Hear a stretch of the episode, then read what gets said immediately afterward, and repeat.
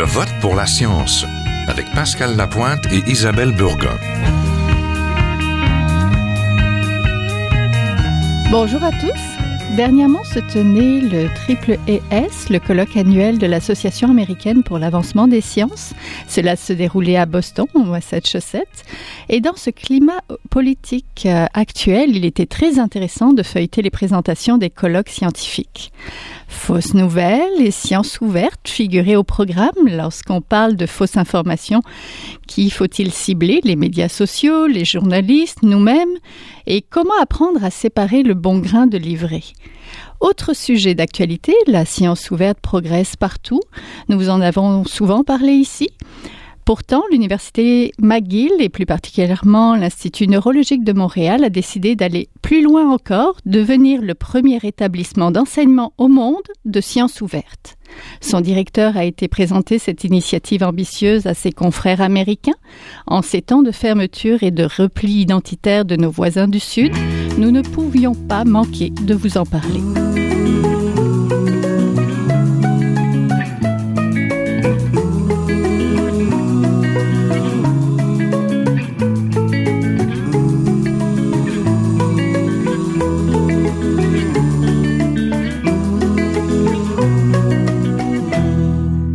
Nos journalistes, Britt Pochet était présente au colloque scientifique américain. Elle a rencontré Dominique Brossard, la directrice du département de communication scientifique à l'Université du Wisconsin, qui lui parlait de fausses nouvelles, de médias sociaux et de cerveau.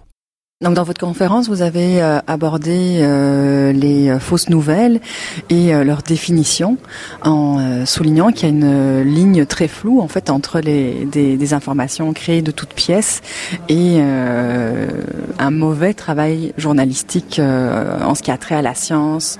Puis moi, je pense particulièrement à la santé et à la nutrition. Oui, effectivement, c'est, je pense, un problème euh, que nous voyons de plus en plus euh, dans la façon dont on discute ces, nouvelles fausses. Euh, c'est le fait que, particulièrement dans le contexte scientifique, il est difficile d'établir une ligne très claire entre ce qui est une fausse nouvelle et ce qui est quelque chose qui, en fait, a été simplifié pour, dans le but d'écrire une, une nouvelle pour les lecteurs qui soit simple et facile à digérer. Et donc, dans le cas de la santé, qu'il est plus facile de donner des certitudes de, que montrer toutes les subtilités euh, liées à une étude scientifique. Puis quel impact est-ce que ça a euh, envers le public de faire tout ça? Le problème, c'est que si vous avez une particulièrement un titre d'une nouvelle scientifique qui dit, par exemple, comme euh, c'est passé récemment, que la vitamine D va être la cure de tous les rhumes que vous pouvez rencontrer, effectivement, c'est quelque chose qui euh, est appétissant et donc qui va potentiellement pouvoir être partagé euh, de manière très fréquente sur les médias sociaux. Potentiellement, effectivement, les lecteurs qui prennent à la lettre quelque chose qui est en fait incorrect.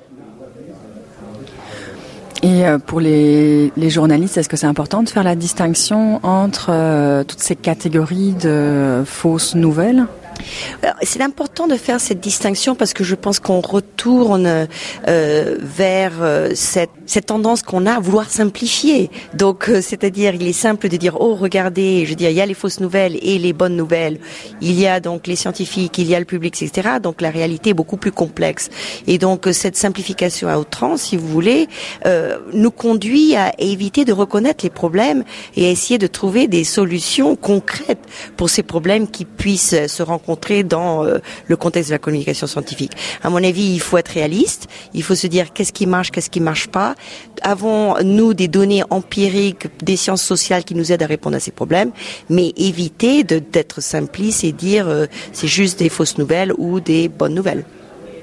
On vous parlait de, donc de, simplification, ça entraîne aussi une, dichotomie. Donc, et s'il y a dichotomie, est-ce qu'il y a aussi un risque de polarisation? Est-ce que c'est ça qu'on voit dans le dans le l'écosystème actuel des fausses nouvelles?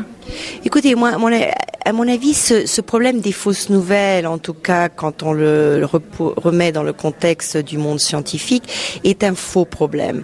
Euh, communication scientifique est complexe. Je dirais de, des acteurs multiples entre les politiques, les scientifiques, les journalistes, les, les organisations qui qui sur les qui, font des travaux de recherche, les les publications scientifiques, etc., etc. Donc c'est très complexe. Euh, on a eu beaucoup travaillé, mes collègues et moi-même, euh, à essayer de, d'attaquer cette complexité et d'essayer de, de montrer quelle est la réalité en fait de ce contexte et, et quels sont euh, les moyens que l'on peut utiliser pour combattre euh, potentiellement la polarisation, etc.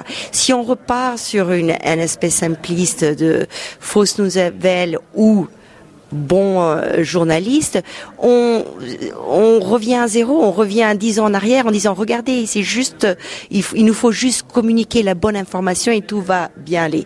Nous savons que ce n'est pas le cas. Ce qui se passe, c'est que euh, les individus, vous-même et moi-même, ne voulons pas investir beaucoup de, de, de capacités intellectuelles à toujours être en train de digérer ce qui se passe autour de nous de manière rationnelle. Nous faisons ce qu'on appelle des courts-circuits mentaux pour euh, prendre, pour utiliser aussi peu de capacité intellectuelle que l'on peut, etc., etc. Donc, nous devons continuer dans cette ligne à essayer de comprendre cette complexité pour pouvoir communiquer de manière plus efficace et éviter de cette simplification qui, en fait, retourne en arrière à ce qu'on pensait il y a 20 ans de la communication scientifique. Par exemple, le modèle du déficit. Exactement. Donc, oh, il suffit juste de bien expliquer au public quelle est la science derrière cette étude et tout ira bien parce que ce sera des nouvelles réelles et non pas des nouvelles fausses nouvelles. Comme vous avez dit, nous, avons appelé ça le, le, modèle du déficit scientifique et il est clair que ce n'est pas en s'attaquant de cette manière à la communication scientifique que nous allons éviter euh, des problèmes de polarisation et des problèmes d'information incorrecte. Et euh, si on revient au thème de la conférence, donc qui était euh, fausses nouvelles à l'ère des médias sociaux, est-ce que ce sont les médias sociaux qui sont les, les coupables de la diffusion euh, de, de, toutes ces fausses nouvelles et puis de l'attrait qu'on a? Et, c'est très intéressant ce que vous dites parce que c'est toujours, il, il, semblerait que nous voulons toujours trouver un coupable. Alors le coupable, c'est soit le journaliste qui fait pas son travail, soit l'organisme scientifique qui a donc euh, qui essaye de vendre l'étude par disons un communauté de presse qui serait un peu trop flamboyant soit les journaux scientifiques qui ne font pas leur travail de critique de ces, études. Ben, à la fin, si vous réfléchissez, en fait, les coupables sont multiples et variés, mais à la fin, le, vrai coupable, c'est la, psychologie humaine. Les, êtres humains, nous, sommes complexes, nous, avons une façon d'analyser les informations qui sont purement des processus psychologiques. Donc, euh, ce n'est pas les médias sociaux, ce n'est pas les scientifiques, ce n'est pas les journalistes. Euh, c'est très simple. Euh, les coupables, la coupable, c'est la psychologie humaine. Vous avez aussi parlé donc de la difficulté de communiquer les risques. Il y a de plus en plus de scientifiques qui prennent bah, les médias sociaux, les blogs, etc. pour partager la science avec le public. pourtant, vous avez pointé donc l'importance de le faire correctement et puis principalement dans la communication du risque. Oui, et donc euh, je suis euh, une défenseuse en fait de cette participation et donc j'encourage effectivement les scientifiques de parler avec euh, le grand public dans différents contextes, mais aussi je suis réticente à vouloir les encourager sans avoir une formation pour le faire de manière adéquate. La communication du risque est compliquée.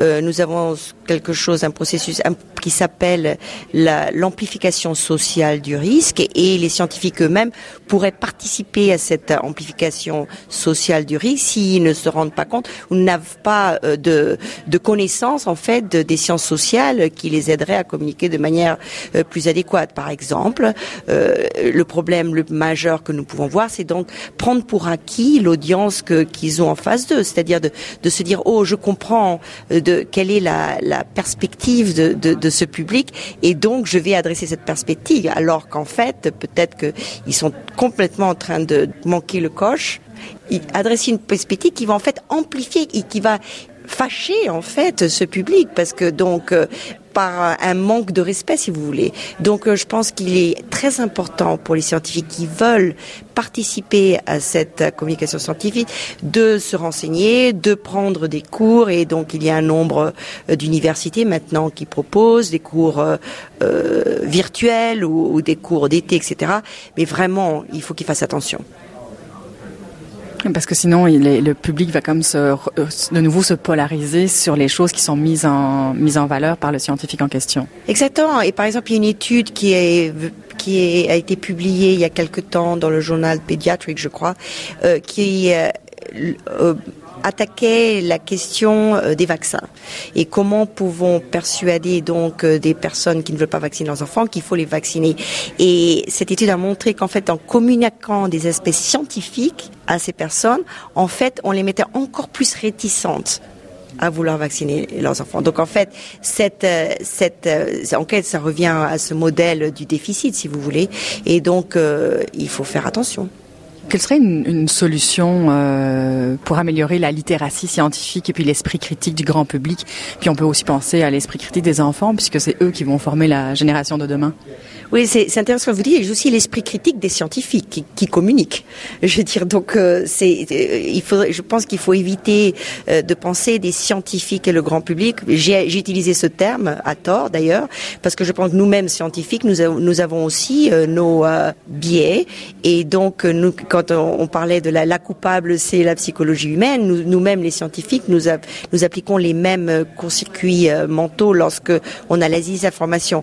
Mais pour en revenir à cet aspect de d'éduquer, si vous voulez, ou d'enseigner cet aspect critique, je pense qu'effectivement, il faut avoir euh, une approche qui commence très tôt, au moment euh, du jardin d'enfants ou, euh, je veux dire, l'école primaire ou même au collège, etc.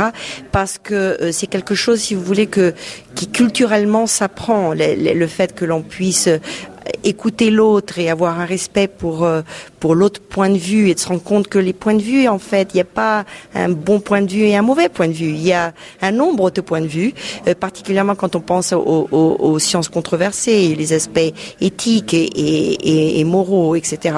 Donc, euh, Julie Quarro, qui était ma co-présentatrice, dans mon euh, panel à, la conférence euh, a donné quelques exemples d'études qui montrent qu'effectivement nous pouvons euh, enseigner l'esprit critique aux enfants par leur, en leur montrant comment des nouvelles peuvent être crédible ou non crédible, etc. Donc, euh, je pense qu'il faudrait euh, intégrer dans euh, les curriculums éducatifs, dans les écoles primaires, etc., cet aspect de ce que j'appelle la digital literacy, qui, en fait n'est pas vraiment enseigné en ce moment-là. Les éducations médias et même et même même, je veux dire, en allant plus loin, cet aspect que l'on peut écouter d'autres qui ont un autre point de point de vue, je pense que c'est quelque chose qui, en tout cas aux États-Unis, n'est pas très présent dans le milieu éducatif.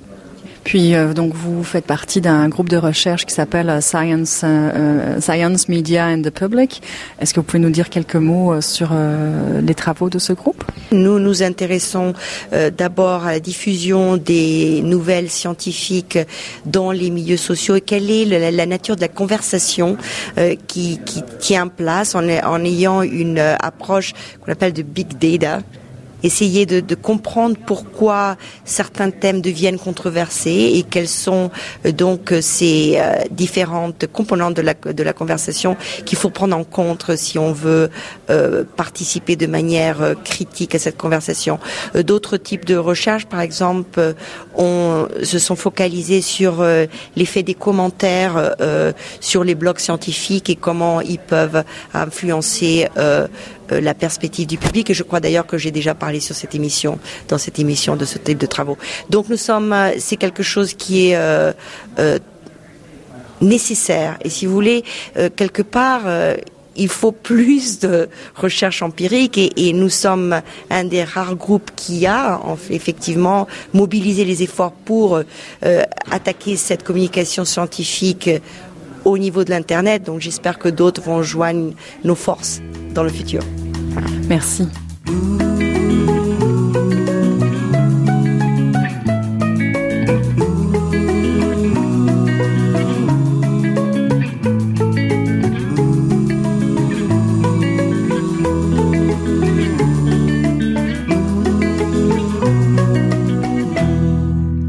Rejoignons le directeur de l'Institut et hôpital neurologique, le docteur Guy Rouleau. Bonjour.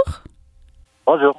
Vous étiez récemment aux États-Unis à la conférence Triple ES pour présenter une expérience de cinq ans que le neuro a entrepris, devenir plus transparent et plus ouvert. Expliquez-nous. Oui, alors nous, euh, nous sommes une combinaison hôpital et institut de recherche. Et dans notre domaine, qui est la, neurologie, la neuroscience, euh, les, les, les, connaissances avancent pas très vite. Il n'y a pas beaucoup de nouveaux traitements et on n'a pas les succès qui ont nos nos collègues cardiologues, euh, oncologues. Et euh, on s'est mis à penser comment est-ce qu'on peut accélérer euh, le, pas. Et on est arrivé à la conclusion, inspiré de, le logiciel libre, qui est le mouvement de logiciels que tout le monde connaît. Et on a pensé si on, on, rend toutes nos données et toute l'information publique rapidement, et si on, diminue les, barrières pour collaboration, comme par exemple euh, éviter les, euh, les brevets et euh, les, licences, on pourrait accélérer le pas. Et, c'est essentiellement ça qu'on a discuté à l'interne pendant un bon bout de temps. On est arrivé à la conclusion que qu'on devrait faire ça. Et l'idée, c'est que quand on génère des données, souvent on en génère beaucoup, beaucoup et on demande nos questions, mais d'autres gens peuvent demander d'autres questions, donc euh, beaucoup plus de connaissances peuvent en sortir. Mais généralement, euh, personne n'a accès. Donc, si on donne accès, d'autres gens vont être capables de, faire des études basées sur nos informations. Le deuxième, c'est que souvent, les choses se font en cachette ou euh, quelqu'un le fait et ne partage pas. Donc, c'est doublé. Il y a deux personnes qui le font, trois personnes, quatre personnes. Il y a même des instances où la même chose a été faite euh, huit, dix fois. Donc, euh, une grosse perte euh, d'énergie, d'argent.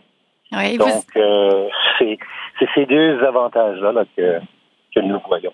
Oui, vous avez une vision ambitieuse, devenir le premier établissement d'enseignement au monde de sciences ouvertes. Comment on fait ça? Est-ce qu'il y en a d'autres, des établissements à travers le monde qui veulent faire ça aussi? Ben, il n'y a, aucun autre établissement qui l'a fait et qu'on sache, il n'y a aucun autre établissement qui s'est engagé à le faire. Euh, ceci dit, il y a beaucoup d'institutions et d'organisations qui, qui nous regardent et puis ils sont euh, très intéressés là, de voir euh, comment que ça, ça va fonctionner. Alors, je pense qu'éventuellement, ça va ça va bien aller. Oui, mais concrètement, comment on fait ça? Comment on devient le premier établissement de sciences ouvertes? C'est vraiment un processus interne où on euh, travaille pour euh, convaincre les gens, éduquer les gens, euh, considérer les différents scénarios, voir comment est-ce qu'on ferait dans différentes situations. Et puis, c'est un processus qui duré un an et demi, des focus groups du travail interne, toutes sortes de différentes choses comme ça. Et euh, à la longue, tout le monde a compris les avantages de la, de ce que l'on veut faire. Et puis, euh, on, a fini avec un vote unanime pour adopter euh, la science ouverte. et puis, on a adopté cinq principes. Hein. Le principe d'un, c'est on, on rend les données immédiatement disponibles et l'information. Deux, euh, on encourage nos partenaires de faire pareil. Euh, trois, on euh, euh fait pas de brevet. Euh, quatre, on crée une biobanque que nous allons rendre ouverte à tout le monde. Ben, c'est une biobanque avec échantillons de patients. Et le cinquième, c'est l'autonomie. Donc, s'il y a des gens qui, qui veulent pas ou qui veulent adopter quelque chose d'autre. ils sont libres de faire ce qu'ils veulent. Donc, c'est libre. Donc, euh, parce que c'est libre, il a fallu convaincre les gens pour adopter le, principe. Oui, ça c'est la science ouverte. On pense souvent donc au libre accès aux données ouvertes, un peu moins à la biobanque ouverte. Comment vous allez rendre la biobanque ouverte par, euh, je suppose, l'internet? Est-ce que vous allez Oui, oui, oui, absolument. Et, l'internet c'est très important. Euh, on n'aurait pas pu faire qu'est-ce qu'on on va faire ou on est en train de faire sans l'Internet. Euh, alors, la biobanque, oui, toute l'information euh, clinique, euh, l'information d'imagerie, l'information génétique, génomique d'informations de psychologie, de, de parcours clinique et aussi quel échantillon que nous avons et accès aux échantillons va être tout sur l'Internet. Oui. C'est quelque chose qui a, on a une grande participation, une collaboration des patients. Mhm. qui, euh, qui euh, comprennent ce qu'on veut faire et qui sont très d'accord à, à, rendre leur information euh, information disponible. Disponible. Ceci dit, c'est tout fait là, avec avec le comité qui est impliqué et la dénominalisation. Donc, ça se fait dans les dans l'art et la science de, comment bien faire pour protéger les gens, mais les gens, ils sont partants. Les, patients sont partants parce que eux, qu'est-ce qu'ils veulent? Ils mhm. veulent aider. Ils veulent trouver des solutions. Ils s'inquiètent pour leur famille, euh, ils s'inquiètent pour eux. Donc, euh, les patients sont très, très euh, ouverts. Ouvert aussi, c'est ça, parce qu'on se demande, on se demande comment ce virage peut accélérer la recherche et la découverte de nouveaux traitements pour les patients avec des maladies neurologiques. Ben, la, la, la, réalité, c'est que notre, notre euh, succès limité à développer des nouveaux traitements, c'est parce que le, le, cerveau est compliqué et nous ne comprenons pas les maladies. Donc, euh, vraiment, l'essentiel pour trouver des nouveaux traitements, c'est de comprendre les maladies. Et euh, une fois qu'on a compris les maladies ou les comprend mieux, là, on peut développer des, des traitements ciblés. Et notre stratégie, c'est d'accélérer de, la découverte et la compréhension des maladies. Et puis là, une fois qu'il y a une meilleure compréhension, là, il peut y avoir des, médicaments euh, ciblés qui vont être développés. Alors, c'est ça le, principe. Oui. Quels sont les principaux défis de cette ouverture, de devenir un établissement de sciences ouvertes? Bien, le, plus gros défi, c'était le changement de culture. Euh, parce que c'est vraiment une notion différente de ce qu'on a été euh, euh, éduquer ou ce qu'on nous disait de faire il y a même 10 ans, là, ou 15 ans. Donc, euh, le changement de culture, ça, ça a été un processus interne quand même qui a pris euh, un bon bout de temps, un an et demi. Ça, c'était, ça, c'est probablement le plus gros défi. le deuxième, c'est vraiment la mécanique, la mécanique de comment rendre disponible des des, des, des pétabits d'informations uh-huh. pour que ça soit utile. Hein. Alors, on peut mettre l'information là, mais il faut que ça soit interprétable, utilisable et tout ça. Ça, c'est un gros défi.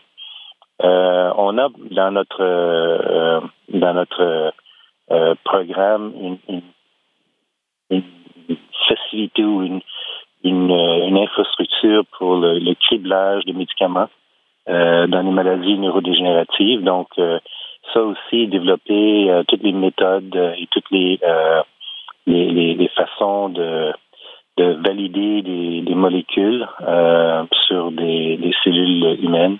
Ça aussi, c'est un, grand défi.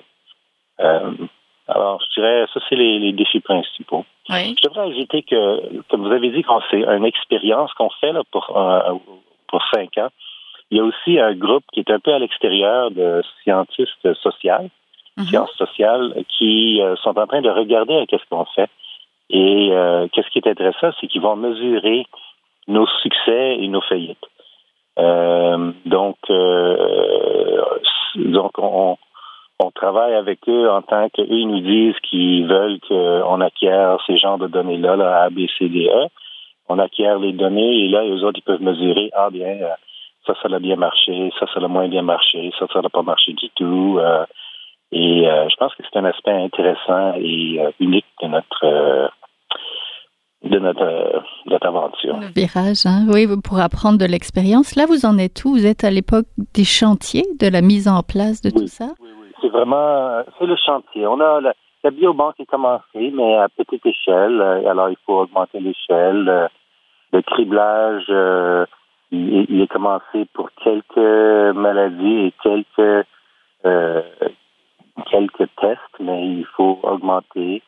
Euh, l'infrastructure informatique euh, est, euh, pas encore opérationnelle, mais est en train de se construire. Donc, euh, on est vraiment dans le chantier de construire les affaires. Oui, l'Europe et le Japon ont adopté des programmes nationaux pour soutenir la science ouverte. Est-ce que nous pouvons imaginer la même chose ici?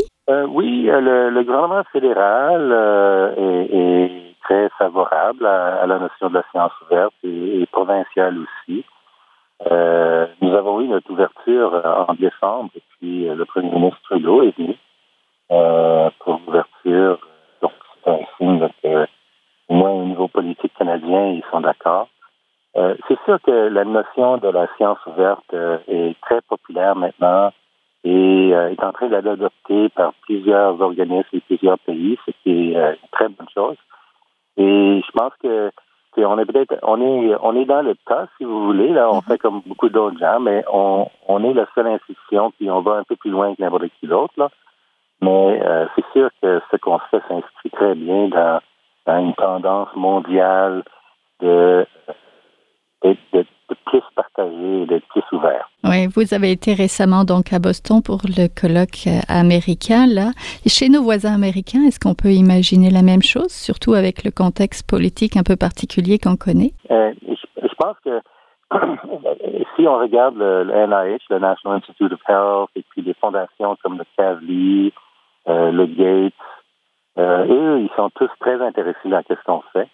Eux ont des politiques de sciences ouvertes aussi. Euh, donc, euh, je pense que certainement le, peuple ou les scientifiques américains sont plutôt favorables. mais c'est sûr que la, politique maintenant n'est pas idéale pour, pour que ça vienne. Oui, c'est ça. Ce virage-là. Hein? Ouais. Entendu. Ben, je vous remercie beaucoup. On était en compagnie du directeur de l'Institut et de l'hôpital neurologique, le docteur Guy Rouleau. Merci. Au revoir.